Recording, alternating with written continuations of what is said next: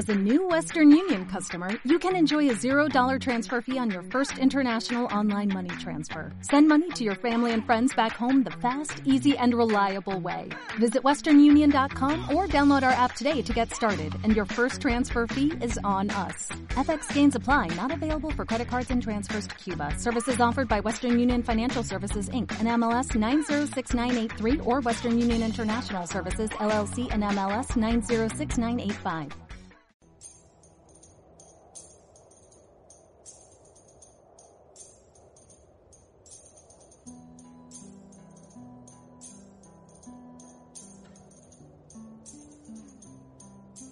Buenos días, buenas tardes y buenas noches. Bienvenidos a darle eh, átomos. Se me había olvidado el nombre del, programa. Bienvenidos a darle átomos. Estamos grabando muy temprano, si esa es la cosa. Bienvenidos al podcast de la ONG Nobles Australes. Hoy me pongo un poco sentimental eh, porque hoy es nuestra última fogata del mes de los pueblos originarios. Y el señor director está encendiendo el fuego. Hoy día le toca a él. La, la vez pasada le tocó a Mauricio y la antepasada me tocó a mí. Así que eh, esta es la última fogata y tenemos una tremenda invitada el día de hoy. Pero antes quiero hacerles recuerdo que a fin de mes, a fin de este mes de agosto, vamos a tener otro encuentro eh, en vivo, una cosa media híbrida, ¿cierto? Con nuestra amiga Sonia Lincoln, ya la cual nos va a enseñar el uso de algunas plantas eh, en la medicina ancestral. Así que ahí vamos a preparar algo eh, para que ustedes lo puedan ver a través de las redes sociales de Nobles Australes. Hoy, como es de costumbre, estoy en el estudio virtual, en esta fogata, en la intemperie virtual, porque hay que recordar que estamos virtual, de darle átomos. Estoy con mi compañero de labores, Mauricio El Danzas. Hola, todos, ¿cómo andamos? Hola, Stis. Bien, Jonah, ¿tú cómo estás? Bien, pero con un poco de, de Alzheimer, se me había olvidado el nombre del programa. Oye, ¿a, a ti realmente te afecta grabar temprano? Es que, es que la onda como de, de, grabarlo así como en la noche, en la tarde-noche. Eh, claro, sí. hay que dejarte dormir por lo menos hasta las 4 y, no, y podemos tanto, comenzar a hablar. Oye, quiero, quiero, darle la, quiero darle la bienvenida a todos quienes nos escuchan y aprovecho de comentarles que estén atentísimos porque estamos próximos a subir a nuestras redes sociales el nuevo Callejeando con Noveles de este mes. Eh, y aprovechen de invitar a, a sus amigos, a, a, a, sus familiares, a todos, a que nos sigan por las redes sociales, por Twitter, por Facebook, por Instagram. Eh, suscríbanse a nuestro canal de YouTube. Y si quieren escuchar este y los podcasts anteriores de A Darle Átomos, hoy casi se me olvida el nombre igual, Ajá, eh, nos pueden encontrar en Spotify e ebooks. Eh, oye, ya, ahora ya se empieza, se empiezan a acercar los, los primeros contertulios a la, a la, fonda que tenemos armada para el mes de septiembre. Ah, Así sí, que... sí, ahí, ahí, ahí, también estamos preparando otra cosa ya. Así que hay, hay, hay clientela parece que se ve ahí afuera y parece que viene con, con, un poco. Antes de, de, de empezar el podcast está, estuve vendiendo tickets afuera, estuve vendiendo entradas. Ah, sí. Preventa, preventa. Yo, yo lo, yo los veo y están con, con una cara de sed. Hola. Ay, viejito, que me, que me Hola, que envidia, dijera. Oye, Mauricio, entre, entre que se te va la sed. Ah, me acordé una cosa. Tenemos eh, un par de preguntas eh, para la invitada de hoy día por redes sociales. Llegaron un par de preguntas. Así que ahí durante la conversación la vamos a ir tirando. La vamos a ir soltando. Sí, Oye, eh, mientras el, en, entre lo que se te va la sed, por favor, preséntanos a la, a la invitada de hoy. ¿Con quién vamos a conversar hoy?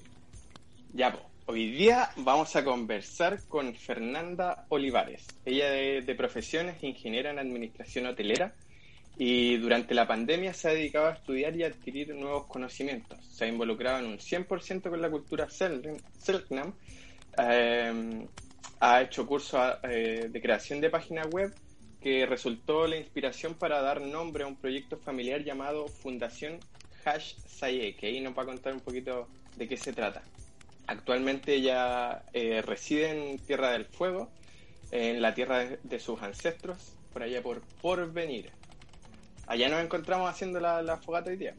O sea, acá. Ah. O sea, acá, acá, hoy día. Acá. Sí, pues. Y, y ella principalmente se dedica a todo el fortalecimiento y la vi visibilización de la cultura Selknam. Así que bienvenida, Fernanda. ¿Cómo estás? muchas gracias, gracias por la invitación, es un gusto estar aquí. Eh, todo súper bien, eh, aquí calentita con las manos ahí al, fuego. ¿Le, quedó, bien el fuego al señor director? ¿eh? Sí, sí, no, se las mandó.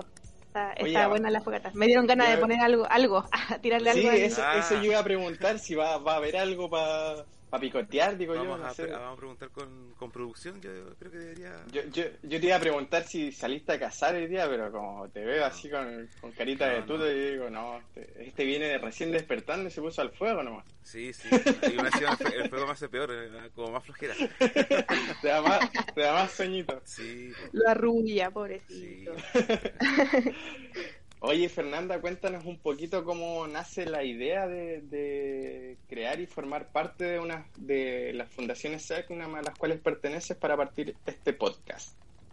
Perfecto, mira, les puedo comentar que eh, dentro de mi familia siempre supimos todo el tema de la ascendencia Selknam, el tema de, eh, en mi caso es mi bisabuelo, eh, la persona que fue sacada de acá de Tierra del Fuego, y siempre fue un tema muy familiar eh, hasta, hasta que llegó toda la, la era de redes sociales, eh, siempre pensábamos que éramos, estábamos solos. Entonces no vivíamos con eso en la intimidad y, las pocas veces que, lo sacábamos de la familia o de la casa em, no resultaba muy bien. Porque, bueno, están todos los argumentos de los libros, las noticias, existen documentales, etcétera, que, que niegan la existencia y del pueblo Selknam. Eh, por lo tanto, al final siempre fue un tema muy, muy familiar. Eh, luego, con la llegada de redes sociales, eh, nos dimos cuenta que también había más personas que declaraban tener ascendencia Selknam tal como nosotros.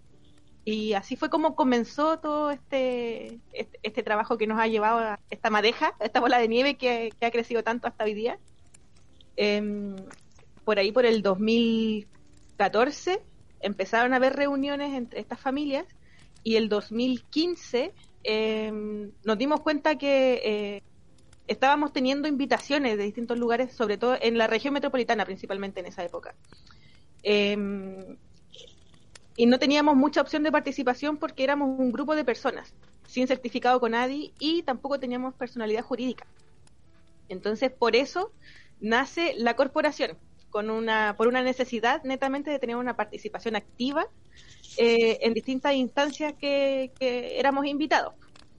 Em, y bueno, después de la, de la creación de la corporación en, mayo del 2015, en octubre de ese año, eh, decidimos comunitariamente, ya habían llegado más familias todavía, entonces decidimos entre todos eh, que teníamos que ponerle un nombre que nos represente a todos, con el que todos nos sintamos bien. Y así fue como surgió la idea de ponerle eh, Cobadón Gaona.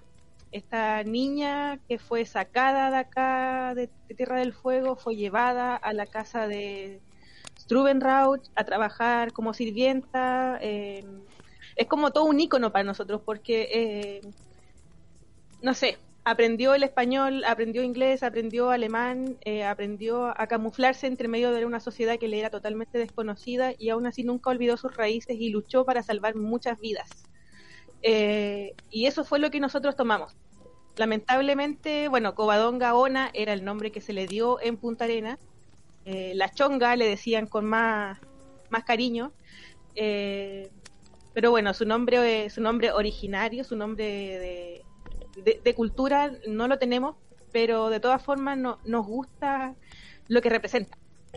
Em, bueno, desde el 2000, fines de 2015 que se le puso este nombre a la comunidad, hasta ahora hemos tenido mucha participación en muchas instancias, muchos lugares, eh, con, de distinta índole, tanto en el mundo indígena como en el mundo chileno civil.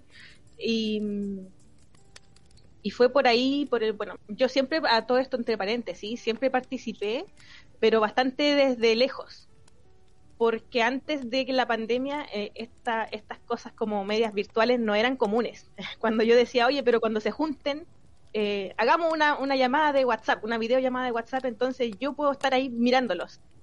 Pero era muy raro en esa época, entonces estamos hablando del 2019 para atrás. No. Sí, pues aparte era muy difícil por el tema, me imagino, por la conectividad, ¿no? Como que igual cuesta un poco mantener una buena conexión para... Sí, bueno, en esa época de las que yo le hablo, yo vivía en el norte de Chile. Eh, en el norte-norte, no en el norte de, considerado desde los magallánicos, sino que ah. al extremo norte del país. Para nosotros ya Natalia ya es en el norte. Claro, sí. no, por eso específico. Eh, yo vivía en, el desierto, en San Pedro de Atacama. Entonces las señales igual eran muy inestables, pero de todas formas sí se daba. El, el tema era que eh, no existía como esta comodidad con las pantallas todavía. Era muy raro, en verdad, no. Entonces yo siempre tuve esta participación telefónica, vía correo, apoyaba en todo lo que lo que se requiriera y cuando estaba de visita en Santiago, eh, lógicamente ahí sí entraba con todo en, lo que se necesitaba. Em, y no fue hasta el año 2019 que por temas personales eh, yo necesité eh, alejarme un poco del trabajo. O sea, el, tema de la hotelería, eh, si bien es cierto, pucha, me, ha dado de, comer y para vivir por casi 15 años, todavía, o sea, ya me, me quitaba la vida completa. de repente me trabajaba los turnos normalmente deberían ser de 8 horas y de repente cuando uno ya tiene más responsabilidades, pucha, pasan de 8 a, a 10, a 12 y a veces, pucha, doble turnos de 7 de la mañana hasta las 12 de la noche. Entonces yo necesitaba tener eh, vida. y fue por eso que... Dime. La, la, administración un poco como que te obliga a mantener esos, esos horarios tan, tan grandes igual porque tengo entendido que también dentro de la administración y más la administración hotelera también se contrata, se, trabajo, se trabaja bajo otro código del trabajo que es el código 22, entonces tenéis que estar como disponible siempre. Como que no hay... Sí, bueno, en, el tipo de hotelería donde generalmente yo trabajaba, solamente como los jefes de ciertas áreas tenían el, el artículo 22.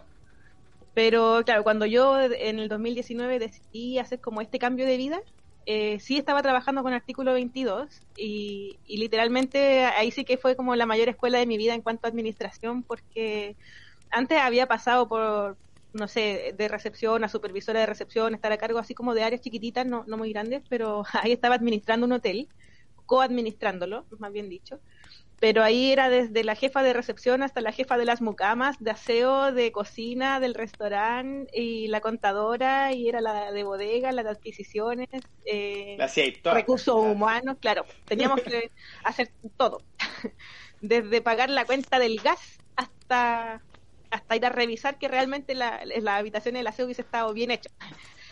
Entonces, claro, bueno, pasó cierta, cierta cosa, cierta etapa en mi vida y yo dije, necesito tener tiempo, necesito trabajar en casa.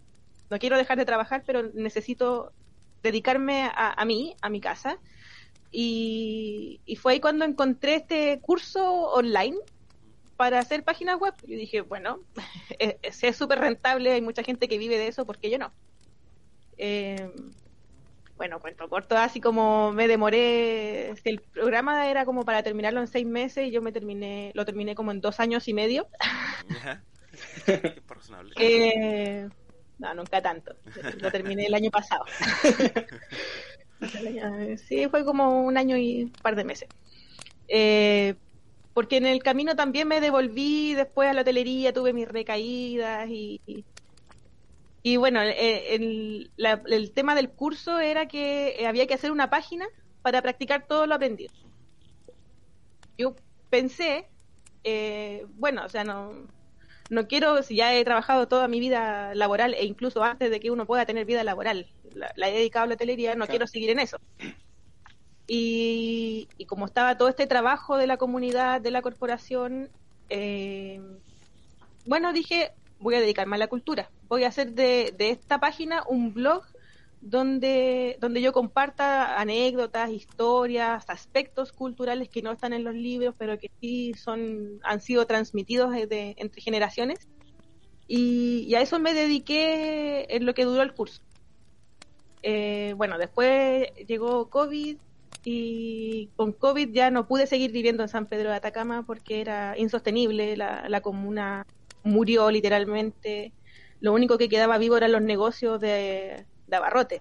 Entonces eh, me devolví a Santiago y ahí en Santiago, en mayo del 2020, ya como que me, de lleno, eh, terminé el curso de la página, eh, terminé la página y me ingresé en esta rueda ya de, de en verdad quiero saber de mi cultura y quiero vivirla, no porque soy parte de una institución, sino que por mí.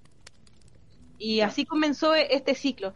la página ya estaba hecha y en el por ahí por el, el camino conversando con mi familia, mi madre, mi hermana, eh, bueno, ya siempre, mi madre siempre tuvo la idea de hacer algo así, eh, pero llegamos a la conclusión de que era el momento. Entonces, bueno, nos dimos muchas vueltas buscando nombre, hasta que dijimos, pero, hey, o sea, la página está hecha, tiene un nombre Selknam, y en verdad lo que representa el nombre también lo buscamos en conjunto, porque eh, en esa época yo no tenía ni siquiera el diccionario impreso. Entonces estaba súper alejada de, de tecnicismos. Y así fue como llegamos a la, a la resolución final de que íbamos a hacer una fundación. La fundación se iba a llamar como la página, Hasaye, que significa literalmente entre latidos.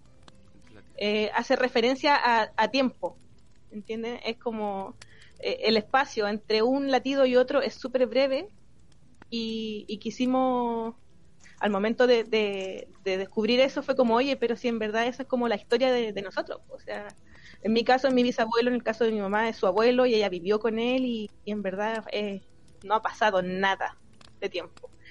Y ese es principalmente el, significado del nombre de la, de la fundación. El significado, digo, la traducción y además el cómo llegamos a ponerle así. Que eso les puedo contar con respecto a la, al nombre. Ahora tú mencionabas dentro de, bueno, qué, lindo nombre, me, encantó significado que tiene.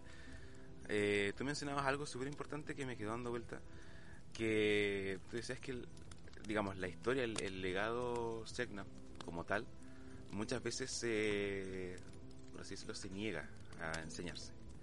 Nosotros nos hemos dado cuenta y hemos conversado con muchas otras personas que hasta el día de hoy en las aulas, ¿cachai? En las salas de clase, no se enseña ni lo que fue, digamos, las comunidades indígenas que vivieron acá, ¿cachai?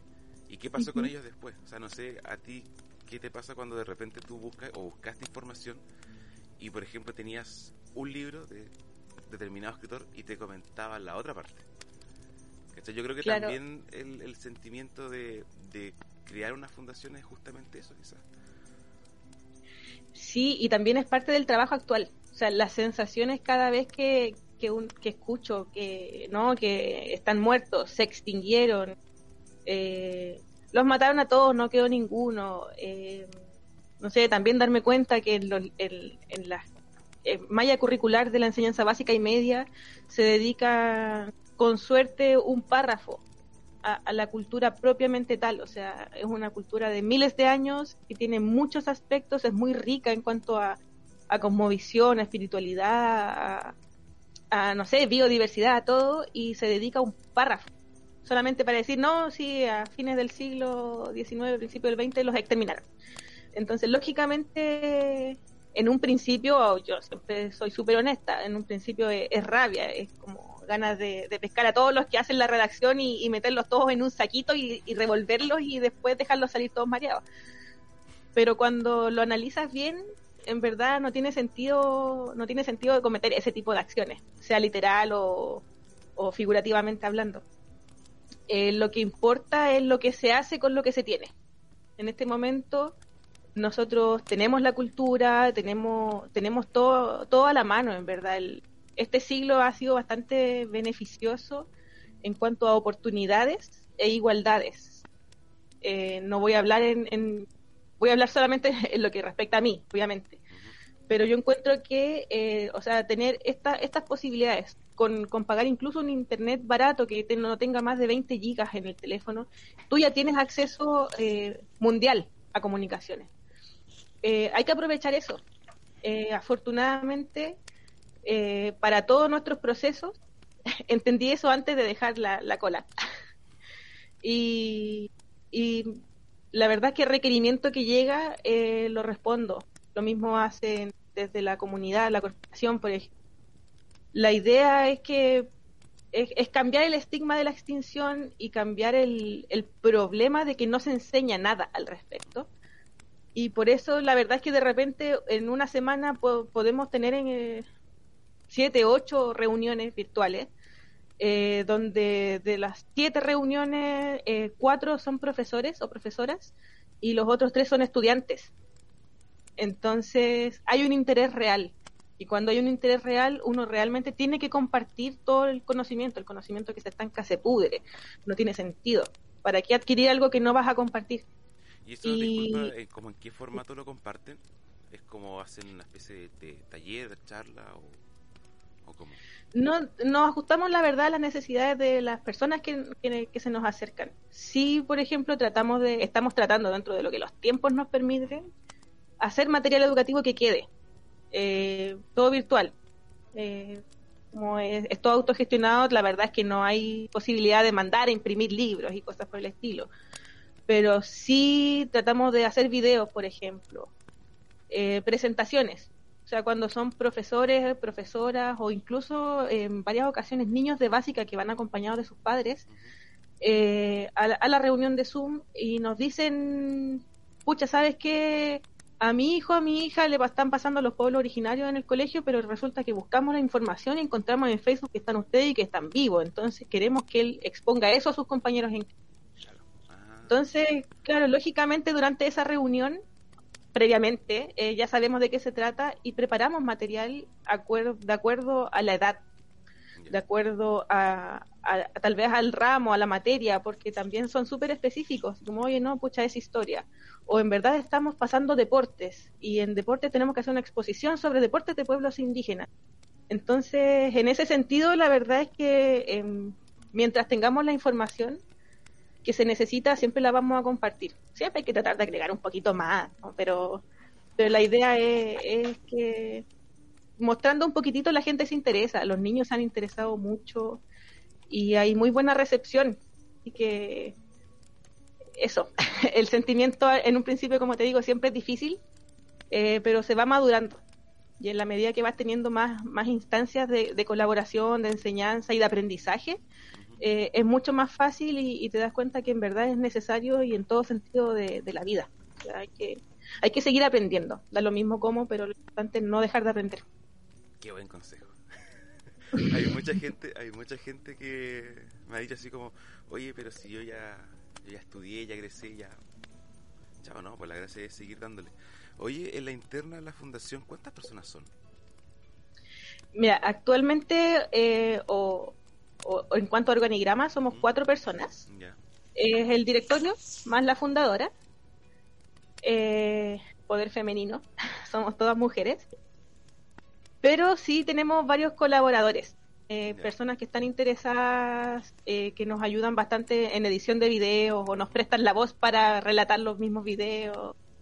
Eh, también bastantes colaboradores a nivel de fundación, esto independiente de todo el trabajo externo, que, que nos ayudan con de repente soporte técnico. Pucha, yo les contaba hace un rato que, claro, uno tiene que aprender de todo y en ese todo en esta en esta época de digitalización tenemos que también ser en, teoría o en o entre comillas, eh, técnicos computacionales. Entonces, de repente, de verdad hay cosas que, que uno no encuentra y que no puede solucionar.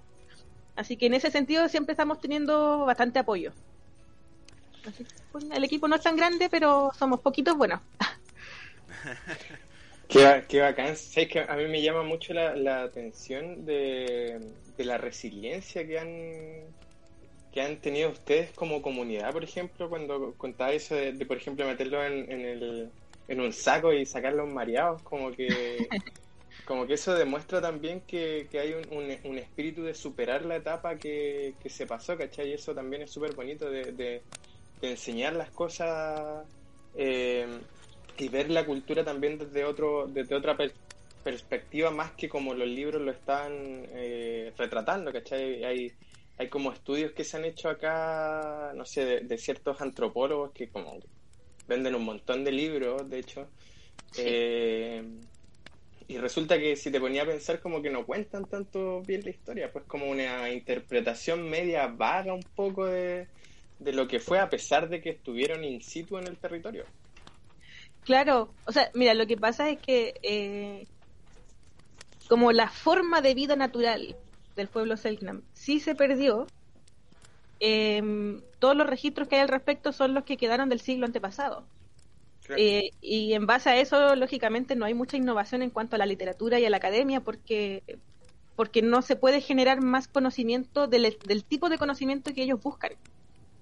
Eh, por eso es súper importante que de cierta, cierta época hasta ahora, eh, en nuestra época, época de comunidad, sí ha habido un cambio de pensamiento en la academia. Sí ha habido estos, estos antropólogos, estos historiadores, estos sociólogos que, dicen, no, pues, o sea, algo está mal ahí. Y, ellos sí se dan cuenta y sí han cambiado sus versiones, sí han cambiado su punto de vista, sí han reconocido que cayeron en el error de solamente ver a ojos cerrados los libros. Y, y bueno, la verdad es que siempre, eh, yo se lo digo en verdad a, los niños de repente con los que me junto por el tema justamente de clase. Eh, pucha, es, es, lindo darte cuenta que, que en verdad lo que estás haciendo sí está llegando porque eh, te das cuenta que en verdad no estás perdiendo el tiempo frente al computador todos los días. Eh, tu trabajo importa y, está influyendo de manera positiva. Eh, es bastante gratificante, la verdad. Sí, oye, yo, tengo una, pregunta, pero como con la formación de, de, de la corporación Covadón Gaona como tal, y Hatch Saye, que es como también es parte de la corporación, o sea, como que la corporación eh, Chile es como lo macro y ustedes son como un grupo el Hatch Saye que trabaja para o tengo como esa duda. No, mira. O sea, sí, no. Es un poquito más complejo que eso. Eh, la comunidad Cobadón Gaona, en el fondo somos las familias eh, que como no tenemos eh, este reconocimiento legal, no tenemos eh, posibilidad de hacer una organización indígena, nos quedamos en eso, somos la familia. Para tener representación legal, se creó la corporación. Ya ah, en esta corporación no todos los miembros de la comunidad son socios. Y, y bueno, nosotros somos una de las familias de la comunidad, que si bien es cierto, hicimos nuestra propia organización, no dejamos de ser parte de la comunidad. Yo no he dejado de ser socia de la corporación, pero no trabajo para la corporación ni exclusivamente para la comunidad. Sí, lógicamente, eh, todo lo que yo hago apunta al beneficio de nuestra comunidad y nuestra cultura en general. Eh, pero no existe una, una codependencia. Ah, ok. Em, claro, pero es, es, eso, no existe una codependencia, pero lo que no significa que no estemos trabajando en comunión y en armonía. La idea siempre es sumar y, aunar fuerzas. Eso no sé si responde la pregunta. Sí, sí la responde. Muchas gracias. Oye, y la, la, la corporación eh, Cobadón Gaona eh, actualmente está luchando por el reconocimiento eh, del pueblo ancestral Segnam, ¿no? Sí, bueno, es la, corporación. Siempre existe esa, esa confusión. es la comunidad Cobadón Gaona y la corporación Selnam Chile. Ah, claro. Son, nombres distintos. Claro, la, eh, corporación es como a, método más... Eh, legal. Claro, más legal. La comunidad, finalmente ustedes hacen comunidad eh, en la transmisión de sus conocimientos y todo eso. Oye, Fernanda, ¿y esa, ¿y esa relación con la comunidad cómo ha sido? Para, para ti, digamos, a modo personal, cómo ha sido la, quizás como la recepción de las personas con las cuales ustedes han trabajado? Eh, a nivel interno de la comunidad siempre, ¿verdad? Eh, bueno, mira, la verdad es que al principio siempre me costó un poquito, porque me cuesta darme con la gente. Y además el tema de estar siempre lejos de la región eh, también me jugaba en contra en ese sentido, pero pero siendo bien sincera, eh, eh, no fue tan tan difícil como en otras instancias de la vida, con otro tipo de personas, por ejemplo. Eh, siempre ha sido muy muy natural esta esta como comunión de las familias y, y no, no uno no se siente ajena al a los espacios. O sea, yo de repente, claro, me iba por un año y después llegaba de visita una semana y hacíamos reuniones de comunidad. Y en ese año que yo no estuve en Santiago se habían hecho muchas juntas, siempre hablando pre-COVID, muchas juntas donde todos compartían, todos se podían abrazar. Y, y claro, yo llegaba después de que habían habido por lo menos siete, ocho juntas entre medio, donde ya había una confianza, ya existían temas para tirar tallas y yo llegaba ahí, estaba colgada, pero la verdad es que nunca me costó más de 10, 15 minutos insertarme en la rueda de las tallas, por ejemplo. Así que es, es una, una sensación bastante distinta a lo normal, la comodidad con la que, con la que se reciben a las distintas familias también me ayudó bastante el hecho de que soy una de las primeras familias. Entonces, yo no llegué a, una, algo ya formado, sino que yo vi cómo la gente iba llegando a esta comunidad y la íbamos agrandando. Y en, el aspecto personal, eso me ayudó bastante para ir dándome más fácil. Qué lindo, qué lindo escucharte eso de que, digamos, ser como fundador y ver cómo llegan otros a formar parte de lo que tú también, digamos, se creaste también estás ayudando a formar. Ahora, no sé si eh, con esta nueva era de eh, pandémica podríamos hablar de proyecciones o, cosas a futuro. Ustedes como fundación eh, me comentabas que también tenían una participación en lo que era la nueva constitución. No sé si nos puedes comentar algo más en detalle, digamos, un, proyecto a futuro o qué proyecciones tienen a futuro y la opinión referente al, nuevo eh, proceso constituyente. Sí, bueno, mira, en cuanto a las proyecciones, eh, siempre hay. Lo, lo importante es no, no tirarlas al suelo solamente porque cambia la forma de, realizarlas. Pero es, es, como el tema de, no sé, de las metas en la vida. Uno no puede tener una pura meta porque cuando la cumples ya pierdes el sentido de la vida. Eh, es algo similar a nivel, al nivel, no sé, de nosotros de organización. Eh, no podemos quedarnos en el ya así eternamente voy a esperar hasta que lleguen a mí para preguntarme sobre mi cultura. Eh, hay que llegar un poquito más allá. y en ese sentido sí estamos trabajando, tenemos un par de proyectos en mente, esperando la verdad que, que pasen ciertas cosas, porque como les comentaba, eh, el trabajo ha sido bastante amplio y arduo, sobre todo con el tema de la constituyente misma, el tema de la integración a la ley.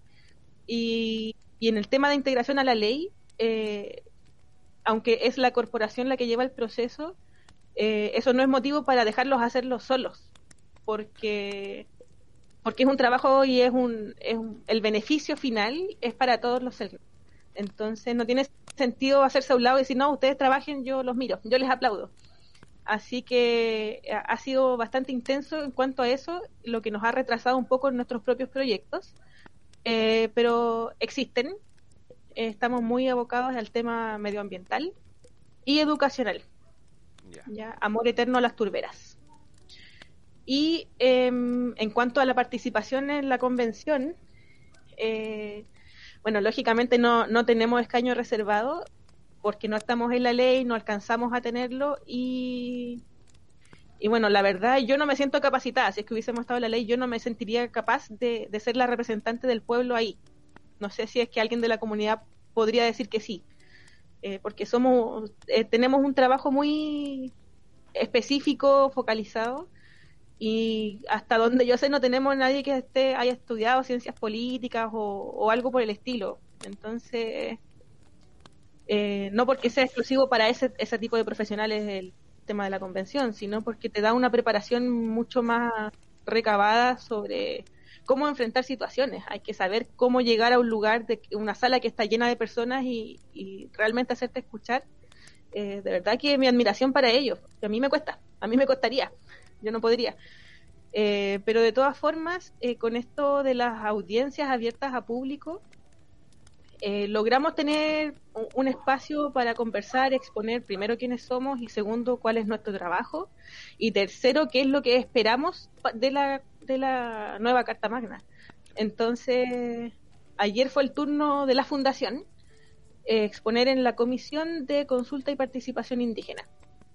Eh, así que Bueno, la verdad es que en la medida de lo posible, siempre que puedan ellos ir recogiendo las distintas sugerencias, aportes, comentarios, desde los distintos pueblos, con sus distintas cosmovisiones, eh, eso yo encuentro que ya es un aporte muy valorable y, y la verdad es que feliz de que estemos en una era de virtual, porque de otra forma yo no pude haber asistido. O sea, claro, tiene su, su ventaja igual.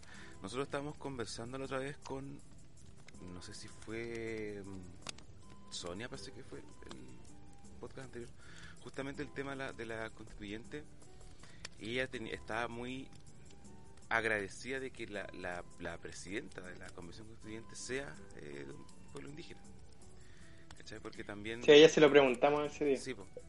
Entonces, eh, yo le pregunté así como... Ya me lo respondiste, pero yo le pregunté así, eh, fríamente, ¿usted se hubiera candidateado para constituyente? Y yo pensé que me iba a decir así como, pucha, no sé. No, sí me dijo. Así como, démosle. démosle a todo. Oye, y ahora, o sea, eh, tengo entendido que, em, bueno, son cuatro personas, pero también eh, trabajan con gente externa. Ahora, el, el tema de la, de, la, de la educación, ya me comentabas que también eh, trabajan con, con niños, ¿cierto? De una forma un poco más personalizada, pero también dijiste la rama medioambiental. ¿Cómo ustedes están desarrollando eso? O sea, ¿En base a qué están trabajando? Mira, actualmente estamos participando, eh, voy a decir tristemente entre comillas, tristemente en proyectos internacionales. Eh, entre comillas, tristemente porque lógicamente la idea sería que, estas cosas se desarrollen con gente de acá, eh, que vive acá en, la isla, que vive eh, en, Magallanes en general, donde hay tanto humedal y tanta turbera. Pero estamos eh, trabajando en grupos artísticos medioambientales, donde el trabajo que desarrollamos eh, es, información en todos los ámbitos, científicos, artísticos y... Mm, ah, científico, artístico, se me fue uno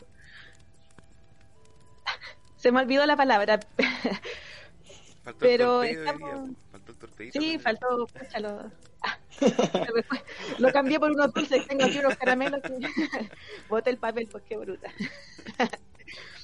No, pero o sea, estamos estamos en participando en grupos por el estilo. O sea, estamos educándonos, eh, recabando información eh, desde eh, científicas pasando por artistas y académicas, por ejemplo. Em, eso con el tema de las turberas y el resto del trabajo medioambiental eh, lo estamos comenzando a, dibujar un poco más formalmente, con más, con más expectativas em, con la WSS. Estamos en conversaciones, tenemos un trabajo colaborativo hasta el momento muy importante y, la verdad es que ellos, en cuanto al tema medioambiental, geográfico y todo lo que conlleva, eh, han sido súper abiertos, una disposición increíble. Cada pregunta que, tengo al respecto, o sea, buscan la persona idónea para que me la responda de la mejor forma posible. En un idioma, yo siempre, siempre que hago preguntas, yo digo, por favor, respóndeme como si yo fuera una niña de cinco años. No necesito un idioma científico que no voy a entender. Y ellos siempre se adecúan a, a todo. Entonces, eh, siempre digo que para poder enseñar uno tiene que partir por educarse a uno mismo. Eh, estamos haciendo eso paralelamente. Tanto nosotros educarnos, informarnos y, saber de qué se trata todo, como también compartir lo que ya sabemos. que eso por el lado medioambiental. A, mí me, llama la atención un poco y lo conversábamos en el podcast que, pasó con eh, Macarena Fernández, ¿te acuerdas? Cuando hablábamos acerca de los trabajos que se hacían en... que, ¿Por qué los trabajos se hacían con fundaciones que, son ah, extranjeras? ¿Por qué no, claro, ¿por qué no pasaba eh, eso eh, con, con, organizaciones o ONG que, que sean de acá? Eh, como que para mí existe una especie, no sé, como sentimiento encontrado un poquito igual y ella no tiene una respuesta de que, bueno, básicamente ellos son los que financian la, las actividades. Eh, me imagino que con ustedes también hay un interés de parte de ellos también a trabajar con ustedes y por eso se gesta esta, eh, esta gana de hacer cosas juntos. Sí. ¿Han encontrado lo mismo en, un poco con las organizaciones de, acá, más locales? Eh, mira, la verdad es que me cuesta un poco entrar con la gente. El tema, por ejemplo, que yo les decía más internacional, es un grupo de personas bastante grandes, eh, que muchas trabajan fuera de Chile, muchas son extranjeras, otras no, otras sí son de acá, incluso de la región, eh, pero es una mezcla bastante grande. En cuanto a organizaciones de acá de Magallanes, eh, tengo la fortuna de haber sido aceptada en SCAC Magallanes.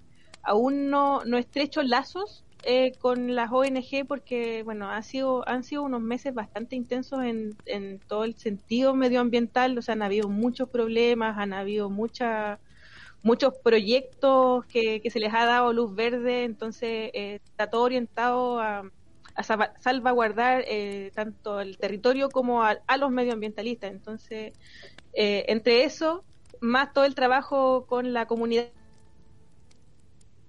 Uh, la perdimos, ¿no? Uh, la perdimos. Se nos fue, Música de improvisación. Ah, es, como si, es como si se nos hubiera apagado el fuego. Sí, no, alguien, alguien dio vuelta un, un, líquido y un bebestil en el fuego. El café. La misma con la fundación. Oh, no, volví. ¿Volvió? ¿Volvió? Volvió, volvió, volvió. se, nos apagó el fuego un ratito, así que ahí lo, lo, vimos a, a, revivar. Pusimos la, la, leña ahí inmediato. Claro, fuimos a buscar la, la, que estuviera más sequita. La que estuviera más sequita. Menos mal que la, teníamos acá al lado. Sí. No, bueno, como les comentaba, no, he tenido tiempo de estrechar lazos ya así como más íntimamente para realizar trabajos con organizaciones locales eh, lo que no significa que no esté en planes. Porque lógicamente la, el trabajo de, del territorio tiene que hacerse con gente del territorio que lo conozca. O sea, no, no puedo esperar que venga gente de afuera que no conoce porque al final siempre pasa lo mismo. Uno trae gente de afuera eh, que no conoce, que no, no está enterada, que no está, en verdad no está ni ahí y lo único que hacen es destruir a fin de cuentas es como que uno le abre la puerta a la, a la destrucción. Y por eso, eh, entre hacer cosas que no estoy segura que van a funcionar bien y no hacer cosas, prefiero no hacer cosas, esperarme a tener el tiempo. Em, bueno, hemos aprendido a esperar mucho, la verdad. Tenemos la, la paciencia bastante desarrollada, así que entre hacer algo mal hecho y no hacerlo, prefiero no hacerlo y esperar a poder hacerlo. Oye, Fernando, ¿y nos podríais contar un poquito sobre esos trabajos que se están ahí gestionando poco a poco. Son top secret. Sí, se puede, sí se puede. top secret. A ver. No, mira, hay, hay un trabajo que ya es público, eh, que no lo hice yo como, como presidenta, pero sí lo hizo la, nuestra fundadora. Eh, es una, fue una obra virtual, una obra de teatro, eh, a través de Zoom, que se grabó en simultáneo en, no recuerdo si Noruega o Dinamarca, en Nueva York, en Santiago, en Buenos Aires, y se me escapa un país, pero fue una, una obra de, puras mujeres eh, haciendo un relato con respecto a, las turberas, bastante eh, eh, lo, opuesto a literal. pero mm, ese, ese, esa obra de teatro se estrenó el año pasado en el New Museum de Nueva York. Y actualmente está teniendo ya como sus repercusiones, pequeñas cosas, están conversando a veces que se, se, hace un segundo acto que, o algo por el estilo, pero ese trabajo ya, ya está hecho y, y la idea es concientizar sobre el tanto la turbera como los peligros de los medioambientales. Oye, y, y esa, es que a mí, me, gusta mucho ver teatro. Entonces te quería ah, preguntar si existe algún, algún algo donde se pueda ver eh, esa obra. Uy, ahí me la pusiste difícil. Yo creo que debe existir. Yo creo que sí. Puedo comprometerme a hacer las averiguaciones y, y enviárselas. lo voy a desde ya. Desde ya, desde si no, yo lo voy a dejar anotado al tiro. Y, yo, sé que el Jonah igual porque el Jonah también le gusta... A mí me encanta el, le teatro. Gusta el teatro. Sí, sí. Pero... Sí, es súper interesante el trabajo. Podrías hacer las gestiones por último para tener la versión pirateada, no sé. no, es que esa no me la compartieron. Ah. Vamos a como, la, como era un trabajo con el... Totalmente. Claro, shh, por WhatsApp les aviso. Ah. No sé, de, aquí, de aquí no sale, de este podcast no sale.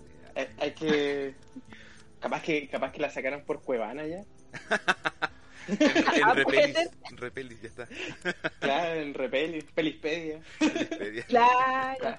¿Cuánto saben? calidad. no, pero mira, ese trabajo estuvo bastante interesante. Eh, es súper, también es como muy inclusivo en el sentido de que está hecho en inglés y en español eh, y siempre tiene subtítulos. En inglés o en español, dependiendo de lo que se esté hablando. Así que, no, está bastante interesante. Eh, el making of fue bastante divertido también. Yo no participé, ah, yo participé ahí como de repente intérprete porque eh, hacía falta, pero yo, yo metía la, la, mano así como por el lado de la pantalla y decía hola. Pero claro, ese es uno de los trabajos y, y los otros se están cocinando. Todavía no, no sé si tengo la autorización del grupo completo para eh, sacarlo a la luz. Eh, lo que sí yo sé que sí les puedo compartir es que la, eh, estos trabajos los estamos haciendo con ensayos. Ya eh, Ensayos Tierra del Fuego, si no me equivoco, es el, Instagram. Y ellas tienen, en verdad es un, es un grupo que tiene un trabajo muy importante con alta trayectoria en cuanto a la protección de, de turbera. Así que... Ah, mira, bueno, encontré la, página de ensayostierradelfuego.net. ¿Podrías ya, esa página es no, es que yo soy egoísta con la información. Nada, mentira. No, existe el Mauricio egoísta. No tiene derecho a ser egoísta. No tiene derecho a ser. No, no, no. pero ahí hay hartos trabajos. Ahí hay. Bueno, ese es más o menos el currículum de la gente con la que trabajamos y nos, la verdad es que somos bastante selectivas. Preferimos estar 100% seguras de la intencionalidad del trabajo, de la seriedad e incluso del amor por lo que se hace de la gente con la que trabajamos y la verdad es que ellas nunca nos han defraudado todo lo Aquí es fielmente el, dicho ese, pocos pero bueno ¿ah? Exactamente. Pocos pero de calidad. sí, sí, de todas maneras. Todo, todo, todo hecho con amor, con cariño. Claro. Claro, por eso queda todo tan lindo. Yo, yo quiero aprovechar esta instancia de, de preguntarte igual para, para que se haga conocimiento para nuestros auditorios igual si es que llega, si es que necesitan apoyo en algo actualmente que, que falte quizá y que quieran hacer un llamado quizá a nuestros auditores así como que digan, oh yo podría apoyar en eso. A ver cómo contacto a, ¿Cuántos ceros a Fernanda. claro. Ojalá, ojalá, que te lo esté escuchando Farcas igual, pues. Te va a mandar igual. Claro, número de cuenta. Número de cuenta. ¿Te imaginas? O el tío Luxis. No, mejor no. Eh, no, no, no, no. No, gracias. La verdad es que si nos hemos mantenido de forma autogestionada hasta ahora eh, ha sido porque eh, la, la, integralidad va primero. Sí, no, pero ya, hablando más seriamente, en este momento a nosotros como fundación siempre no, nos hace falta el, el apoyo en cuanto a, simplemente compartir la información. O sea, que se corra la voz que, de que existimos ya es un, punto a favor para nosotros, porque eh, mientras más gente sepa que estamos acá, más gente sepa primero que el pueblo está vivo, segundo que está organizado en la región metropolitana y tercero que también hay una organización en Magallanes eh, que vive y trabaja acá, eh, eso ya para nosotros es punto a favor, sí o sí, es mensaje ganado. Eh, porque desde el conocimiento vienen las, las, curiosidades y de las curiosidades vienen las preguntas y así empieza toda esta construcción social a fin de cuentas. Sí, oye, yo te quería hacer una pregunta media polémica, ¿se puede no? Ah, o sea, la pregunta la puedes hacer, vamos a ver cómo, cómo va a ver si, te la respondo. claro. Hay dos, hay, dos, hay dos preguntas igual de redes sociales que nos llegaron.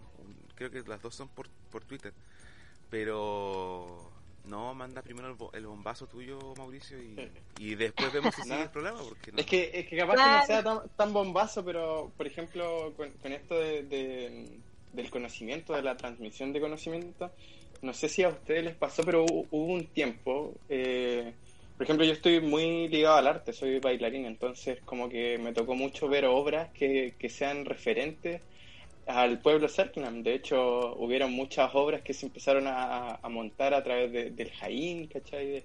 este ritual, la conmovisión, como que empezó un grupo por acá, después otro tomó una historia y lo hizo acá, después yo me acuerdo que fui a ver una obra igual de, de la compañía La Pato Gallina, eh, que hablaba acerca de los zoológicos humanos, de hecho la, la estrenaron acá, también tomaba una, una, una historia súper potente. Eh, de hecho, debo declarar que en esa obra yo salí lagrimeando porque fue muy, muy fuerte.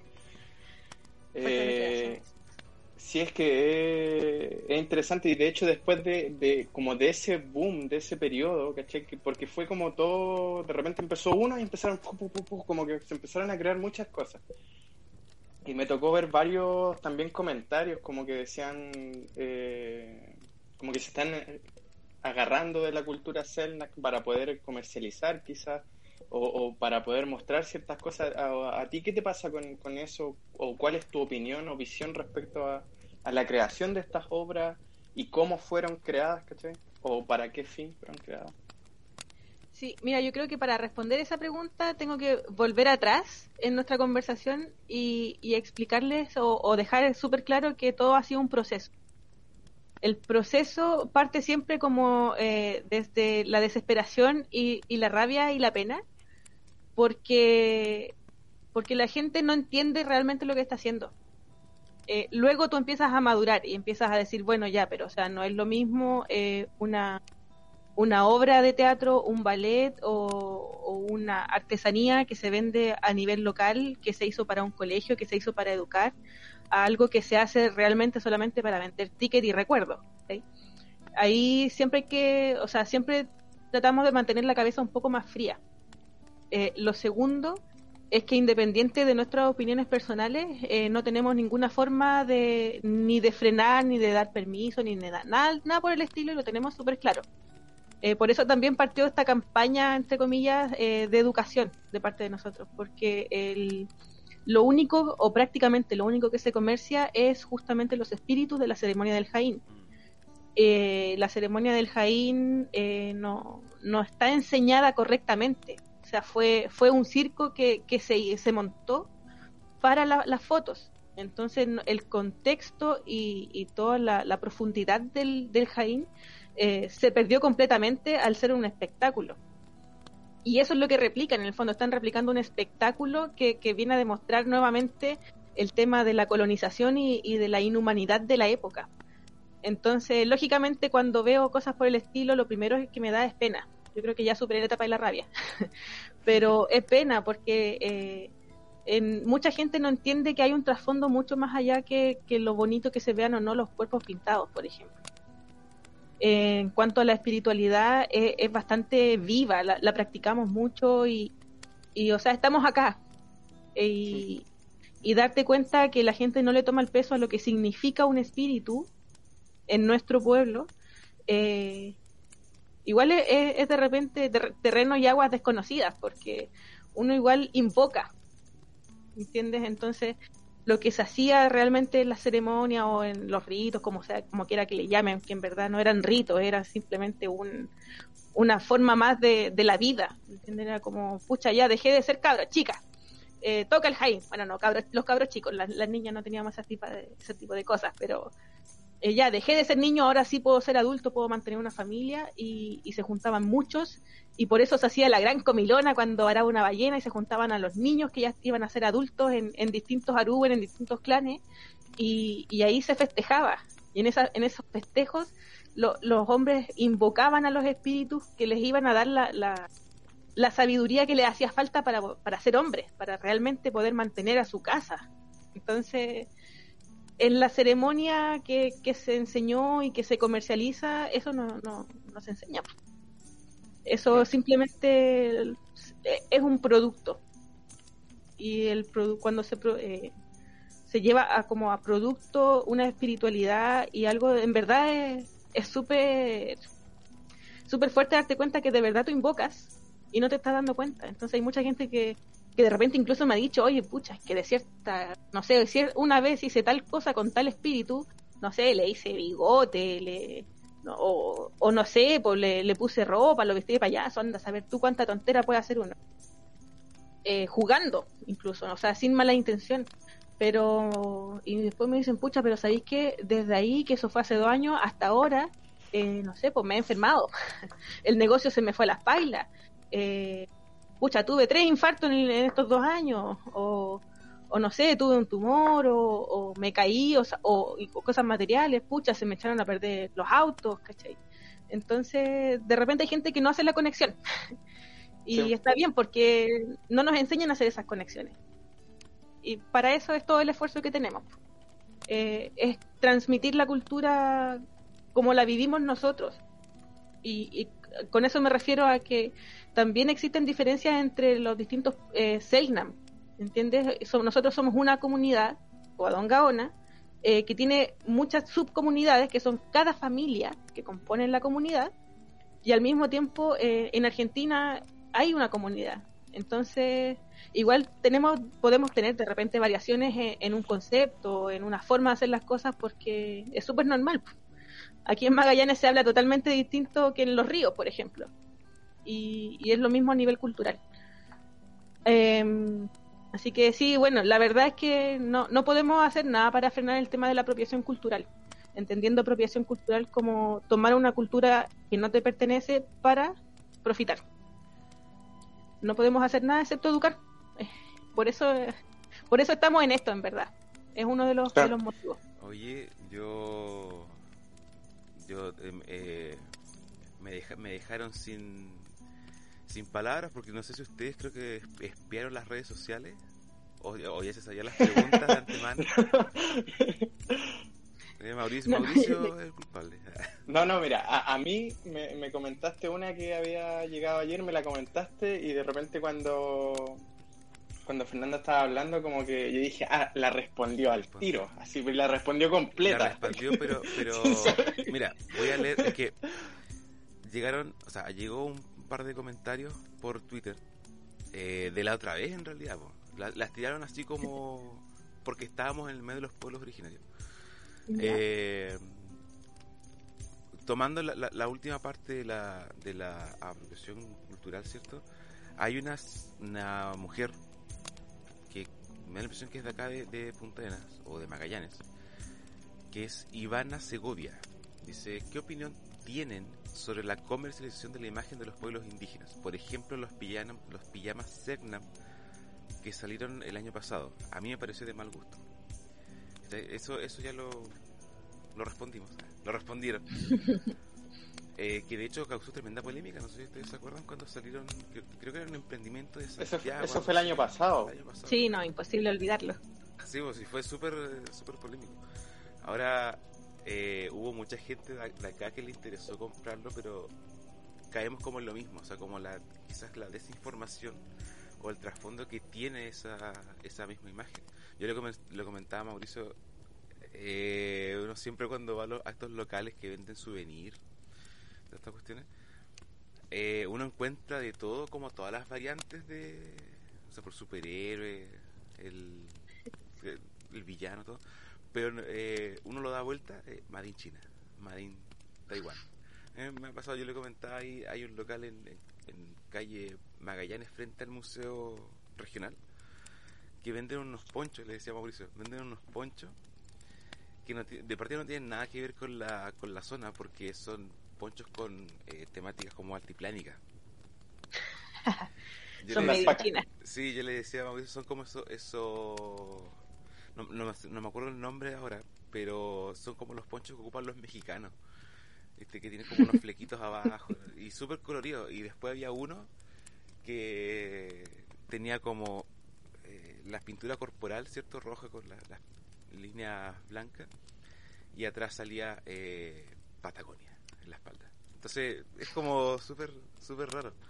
Ahora, el, el tío Beto Puc por Instagram. Tío Beto, no sé quién será.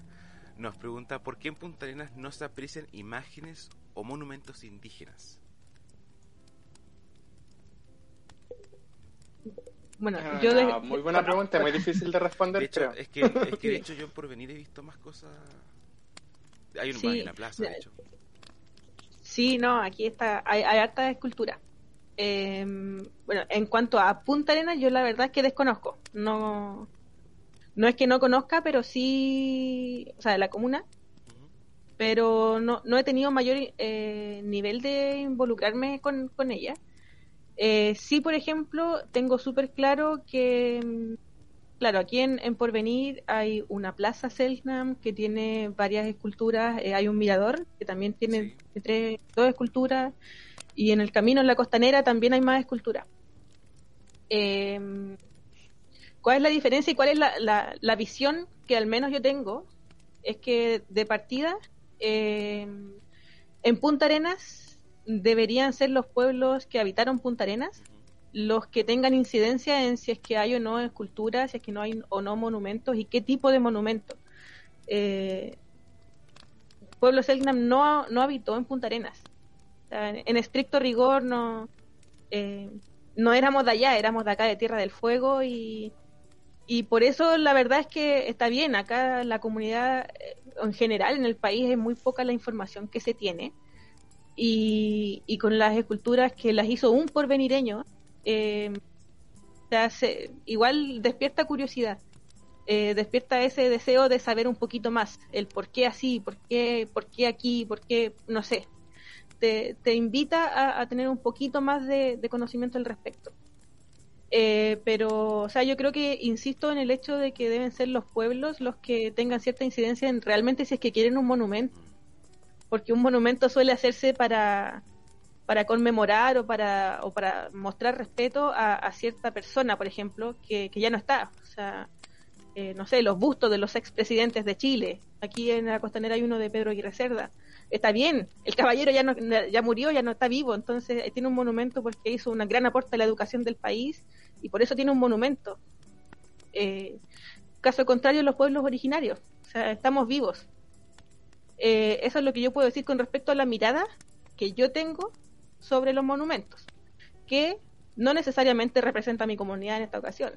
Mucha gente que probablemente si la quiere, o personas de otros pueblos, que dicen sí está bien porque en este lugar hubo una matanza y esa matanza hay que recordarla y hay que no hay que olvidarla para eso piden un monumento y súper válido pero yo creo que en ese sentido es importante hacer partícipe tanto a los pueblos que están aludidos como a la, a la comunidad civil que también se ve aludida y también a, a los gobiernos regionales o a los municipios que están involucrados o sea yo creo que eso tiene que ser un trabajo muy en conjunto o sea yo creo que también creo que tiene que ver lo mismo que hablábamos antes, o sea, el tema de que eh, la historia no se habla y es como que está casi como un, siento yo como un tabú hoy en día, se está hablando un poco más.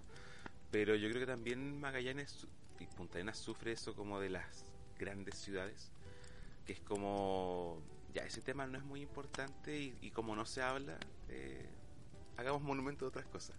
Hecho los 500 años, por ejemplo, como fue el año pasado o antepasado. Ya, pasado, grandes inversiones de cuestiones que en realidad, por lo que nosotros nos dimos cuenta como novelas australes, eh, era como un saludo a la bandera, no, las cuestiones por cumplir, pero no había tampoco un sentir, digamos. Eh, una reflexión de por medio. o sea, de hecho, a mí me pasa que hay monumentos que yo no entiendo. Entonces, como hay uno eh, que le hicieron por los 500 años que es uno naranjo, que es como una pelota, como un globo, una flecha, que está justo en la costanera. Sí, creo que lo vi. No, y bueno, y eso lo hizo una persona de Santiago. Entonces tampoco es alguien que sea de acá y que entonces es, es como es como raro. Sí, bueno, también existe ese problema de centralización. O sea, independiente de que los artistas sean muy buenos, si no tienen un contexto sobre el lugar que están interviniendo, igual puede afectar, porque lógicamente una persona de Santiago, de Arica, de Iquique, de La Serena o de, qué sé yo, Valparaíso, tiene una visión sobre cómo en su comuna o en su región se aprecia, incluso el sentido del humor en, esto afecta, porque claro, yo eh, estoy más acostumbrada a Santiago, por ejemplo, y entiendo el concepto a lo que se refiere este globo con la flecha. Eh, y no lo tengo que analizar. Eh, me viene de una, pero porque allá igual se habla distinto, se enseña distinto, y, en ese sentido sí, toda la razón y concuerdo. Lo ideal sería que todas las intervenciones públicas sean de gente de la región que entienda el por qué se está haciendo, cuál es el sentir también del magallánico, porque eh, eso influye mucho en la forma en que se percibe y se recibe la obra de parte de la comunidad completa. Exactamente. ¿Sabes qué? Voy a leer la última pregunta. Voy a leer la última pregunta porque ya eh, don, don Camilo, que nos escribió, ya eh, me alegó el otro día, me increpó. me dijo en Twitter, oye, ¿qué pasa con la pregunta? Por favor, respóndala. Camilo Roldán 19 creo que esto es por arroba Camilo Roldán 19 por Twitter. Hola amigos, ¿cómo están? Estoy siguiendo su podcast por Spotify desde Valdivia. Me interesa bastante la historia de las comunidades indígenas de Magallanes gracias a mi bisabuela que era de Porvenir. Ella me comentaba que habían indígenas que se alimentaban de ballenas, pero ¿cómo era posible? Por favor, responda. Ahora. Sí, bueno, los tres pueblos, pueblos fueguinos lo hacían, lo, hicieron. Em, los que navegaban eh, arponeaban y, cazaban la ballena. Lógicamente no eran estas ballenas gigantes. Eh, pero sí, por ejemplo, eh, cada cierto tiempo había, se varaban, o sea, varaban ballenas y, y una persona que conoce muy bien el lugar donde vive se da cuenta cuando hay cambios, una persona que está tan conectada con la naturaleza, incluso un, pequeño cambio de brisa te lleva a un olor distinto y ese olor te demuestra que algo pasó. Entonces, cuando varaban ballenas, eh, era tan simple como empezar a prender fogatas para dar aviso a, todos los que estaban alrededor independiente del pueblo que fuera, porque una ballena era una bendición tan grande que en verdad no se podía mantener para una pura persona o una pura familia. Así que de, esa forma, principalmente, por lo menos el pueblo Selknam se alimentaba de ballenas cuando varaban. Yo, sabía, yo sabía lo de, lo de que la ballena varaba, pero no, no sabía que arponeaban. Hay algunos que eso eso no lo tenía en conocimiento. No, o sea, todo depende lógicamente del, no sé, del tamaño, de la especie, porque también hay harta especie, eh, de la fecha, del clima, o sea, todo influía. Pero lógicamente con un arpón no, puedes eh, cazar una, una ballena que tenga dos toneladas. Eh, eso siempre manteniendo como el margen de lo, de lo lógico, sí se practicaba. Y, y, para nosotros en particular era solamente cuando, cuando se varaba. Ahora igual que, que, mm, que, bacán que esté como ese interés, a pesar de que Camilo, que sí que nos está escuchando, que yo creo que sí, está en Valdivia, se interesa igual por la historia de sus antepasados, en este caso de, la, de, lo, de lo que le contaba la bisabuela. ¿Cachai? Y coincidentemente por venir. es que es súper importante porque el en Chile en general no existe esta como tradición familiar, como hay otros países, no sé, qué sé yo, en Inglaterra, por ejemplo, o sea, saben quiénes son con nombre, apellido, estatura, quiénes fueron sus abuelos que vivieron en el 1400. Aquí no tenemos esa cultura, entonces e, es, muy lindo darse cuenta que sí existe la curiosidad y sí existe esa ganas de saber de parte de mucha gente. Sí, de hecho, la otra vez cuando estuvimos grabando en el Museo Celestiano, y Mauricio se debe acordar, el director del museo nos comentaba, eh, no, fui con otro Mauricio, eh, fui, con el, Mauricio Egoísta. No, el director, del museo nos, nos, comentaba que llegan muchos, eh, llegan muchos nietos o descendientes como con el nombre de indígena original, digamos, de su bisabuela su o su tatarabuelo, a ver si existe registro al museo. Y él nos comentaba, obviamente eso es un proceso súper largo, eh, y hay que comprender que Don Salvatore tiene como, como 90 años, entonces es como un proceso súper largo. Y decía que, claro, muchas veces se encontraba que fue esa persona, donde vivió, y en muchos casos hasta algún par de fotos. sí. Bueno, yo también debo recalcar que en cuanto a Don Salvatore, eh, tiene una voluntad de oro. Ah, ya. Ah, ya. es que, de, repente, de repente pasa que... Casi escupe el café. Sí. El Jonathan se hizo bolita enseguida. No, no, eh, la verdad es que no me gusta perder ocasión para agradecerle porque él siempre ha tenido una muy buena recepción con nosotros, con la comunidad. Cada vez que hemos requerido algo, él ha hecho todo lo posible para satisfacer nuestra, nuestras necesidades. De hecho, la bandera, no sé si han visto la bandera de la comunidad. Ya, bueno, es una bandera que está en el museo justamente y que eh, una delegación de la comunidad que viajó el 2017 la vio ahí y le preguntó a don Salvatore qué, qué onda la bandera. Y él, él les contó la historia, permitió que grabaran la historia, eh, el relato y, bueno, en el momento no, no, no pudo dar el, la, autor, perdón, la autorización para abrir la vitrina y mostrar la bandera, pero sí apenas hicieron la, limpieza, la mantención y todo, eh, ellos se dieron el trabajo de estirar la bandera y nos mandaron una foto de ella. Eh, y gracias a eso tenemos la, bandera completa. O sea, eh, ahora nosotros trabajamos en, reproducciones y todo, pero tenemos la foto de la bandera original que hicieron las niñas en la misión de Isla Dawson. Entonces, no, una voluntad de oro, por eso te digo, puedes desarmar la bolita puedes volver a erigirte. Qué, potente. Qué potente. Puedes volver a ser tú, yo no Puedo, volver a ser yo. Sí, sí. sí, no, así que muy buena relación con, con el museo en general y con Don Salvatore.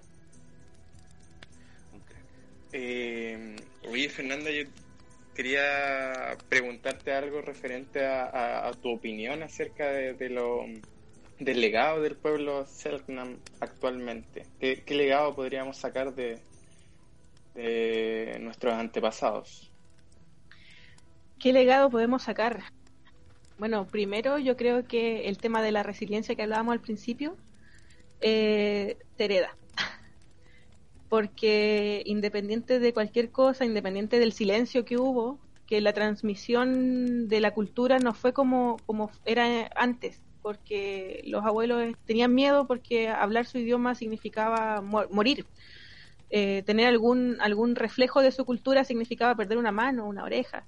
Entonces, de todas formas, ellos sí lograron vivir y mezclarse en la sociedad chilena y, hacer familia, sin olvidar y, teniendo algunos, algunas muestras muy básicas, muy familiares o, muy, muy privadas, eh, ellos lograron hacerlo y, si no fuera por eso, o sea, tampoco estaríamos acá, porque probablemente ni siquiera sabríamos que, que, venimos de ahí.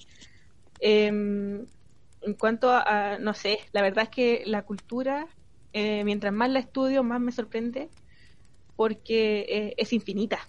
Eh, la, el tipo de conexión con la naturaleza, como le decía con el tema de la, de la ballena, o sea, era tal la sincronía que existía con, el, con la Tierra, que, perfectamente eh, vivieron acá, eh, con los inviernos más crudos que pueden haber, y, y así por miles de años y, con, no sé, el amor a la familia, o sea, el respeto que existía.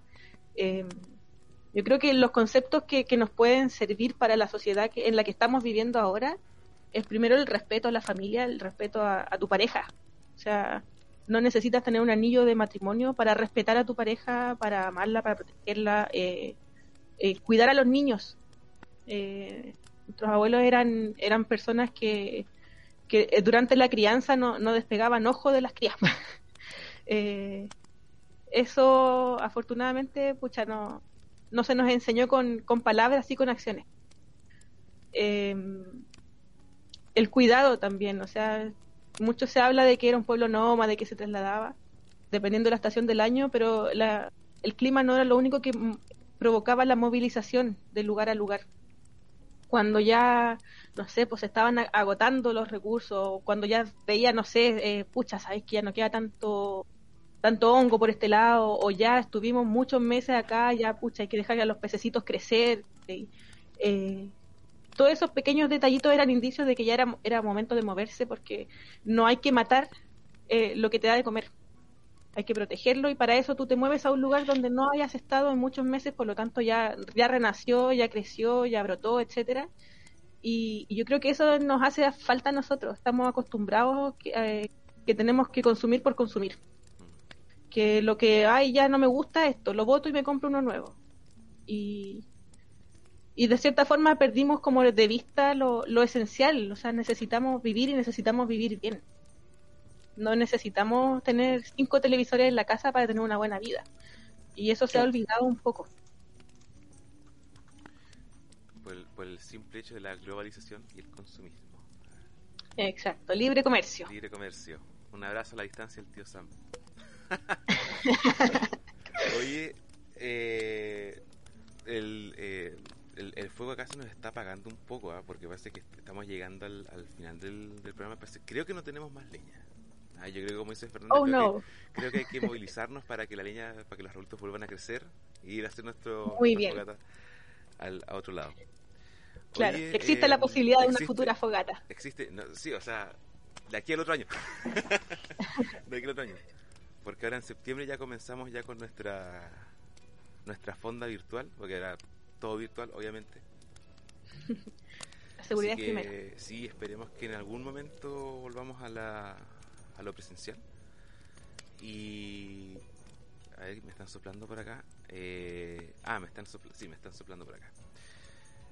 Para, a modo, digamos, de, para ir terminando el, el, episodio de hoy, eh, tú a futuro, digamos, ¿cómo, cómo ves la visibilidad de las comunidades indígenas y la, la misma difusión del legado a futuro. O sea, tú esperas que esto evidentemente se enseñe en, en las aulas y esto se converse, o más que nada que la gente también haga una reflexión, digamos, un poco más interna, que comprenda lo que pasó. Eh, mira, en verdad yo creo que es muy necesario que esto se enseñe en las aulas, sin dejar de lado las reflexiones familiares, eh, personales y privadas, eh, es necesario que se enseñe ya sacándome un poquito, tratando de dejar a la, a la yo indígena de lado, eh, la historia propiamente tal eh, es muy, es horrenda, en verdad.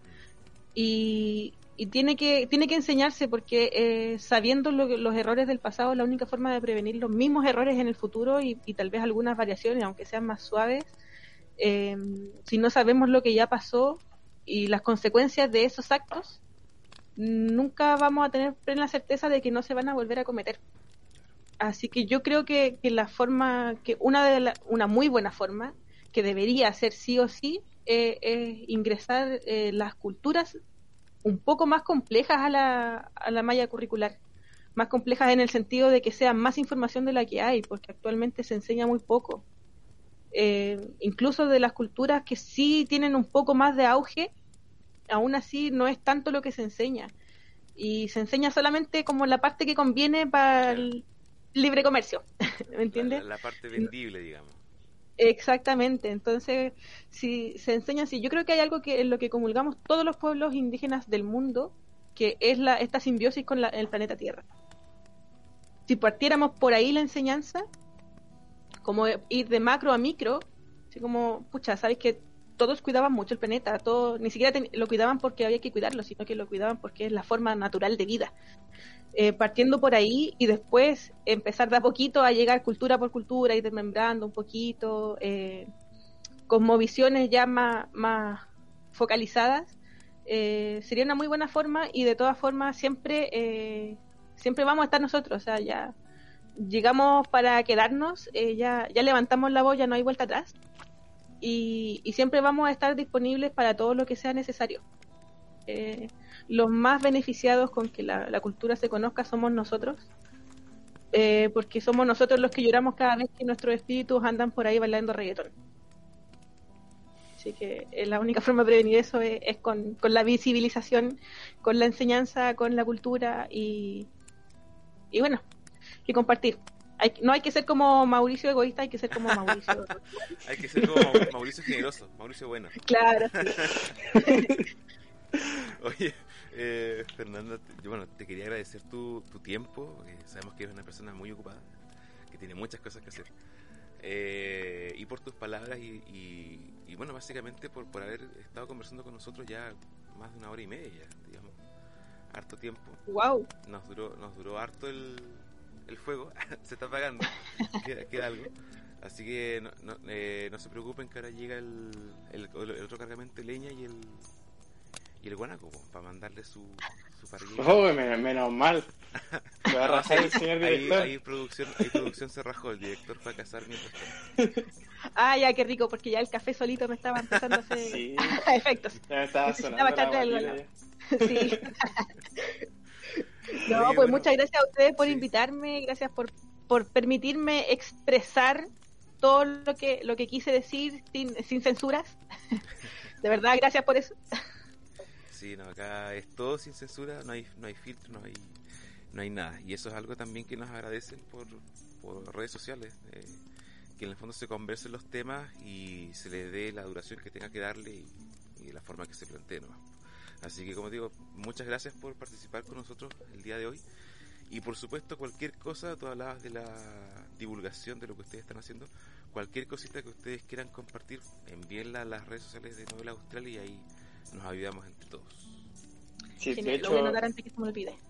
Yo igual me quiero sumar a, a las palabras de, de Jonathan y, y, agradecer primero tu participación, tu buena onda eh, por transmitirnos tu conocimiento, tu, tu emoción y, enseñarnos que, también, eh, y enseñarle a todos nuestros auditores que el legado permanece. Entonces, que estén claros en eso y también te, ofrecemos el apoyo y las puertas de, de Noveles Australes para lo que sea. Eh, yo, de hecho, no descartaría un, que podamos quizás trabajar juntos y no el próximo año, porque yo lo veo no, Muy lejos. las fogatas se repiten el, próximo año. Ah, las fogatas sí. eh, entonces, sí, por lo que sea, las puertas de, de abiertas están eh, las puertas de noveles australes están abiertas para, para lo que quieran y deseen, ¿cachai? En, difusión, en compartir los trabajos, si se puede apoyar en algo, eh, nos mandáis un mensajito nomás, ya, ya, ya tienes cómo contactarnos, entonces dale nomás y echémosle para adelante gracias. No, gracias a ustedes y, lo mismo. O sea, yo eh, a veces me demoro, pero siempre cobro palabras. Eh, así que cuenten, cuenten con un mensajito pronto. Y. Lo esperamos. Ojo que lo esperamos. Sí, lo esperamos. está grabado, está grabado. Está grabado. Sí, sí, todo grabado. grabado. No, y, también. Si no llega el mensaje en la próxima fogata, yo voy a decir, oye, no, voy a. Ah, ah, no mintió, no mintió. No, no, no. Ojo, retrocedan uno, unos cuantos minutos. Yo acabo de decir que a veces me demoro, pero siempre llega. Claro. Sí. No, también, o sea, eh, la fundación está a disposición, como les comenté durante muchas ocasiones. Eh, somos los más interesados de que todos nuestros temas se conozcan. Así que si de repente, no sé, dudas, preguntas a nivel de, de noveles australes, a niveles personales, o sea, a disposición siempre. Perfecto, muchas gracias. Oye, eh, bueno, llegamos al final del capítulo de hoy. Eh, recuerden, es el último podcast del mes de agosto, el último podcast del, mes de los pueblos originarios en Noveles Australes. Pero no se preocupen, el otro mes vamos a llegar ya, no sé, el próximo, del lunes que viene, al otro, vamos a, a estar ya, yo creo que ya con todo el folclore de, de Erika Punta Arenas, no, de Erika Punta Arenas, así que ahí vamos a estar ya, yo creo, con una, una chulenguía, vamos a tener una barra igual, vamos a tener ahí un, una, una tertulia magallánica, yo creo. Así que ahí lo vamos a estar recibiendo en el, en el podcast. Ahí Mauricio va a venir vestido de, no sé qué va a vestido, pero Mauricio, va a ser el encargado de, la, de, la, de las payas. ¿ah? Mauricio va a ser el, payero oficial de la, de la fonda. Ya, gente, nos despedimos. Recuerden seguirnos en redes sociales, en Facebook, Twitter, Instagram, YouTube. Active la campanita para que les lleguen todas las notificaciones de los trabajos que estamos haciendo. Y si quieren escuchar este y los podcasts anteriores y los que vienen a futuro, que van a ser muchos más, síganos como a darle átomos en Spotify e Evox. Así que nos vamos, nos vemos el próximo lunes. Chao, chao, que estén bien, nos vemos y acuérdense de la fonda virtual de Nobles Australes. ¿Te preocupas por tu familia? Entonces, ¿por qué darles solo huevos ordinarios cuando pueden disfrutar de lo mejor? Eggland's Best, los únicos huevos con ese delicioso sabor fresco de granja, además de la mejor nutrición como 6 veces más vitamina D, 10 veces más vitamina E y 25% menos de grasa saturada que los huevos regulares, además de muchos otros nutrientes importantes. Así que, dales los mejores huevos. Eggland's Best, mejor sabor, mejor nutrición, mejores huevos.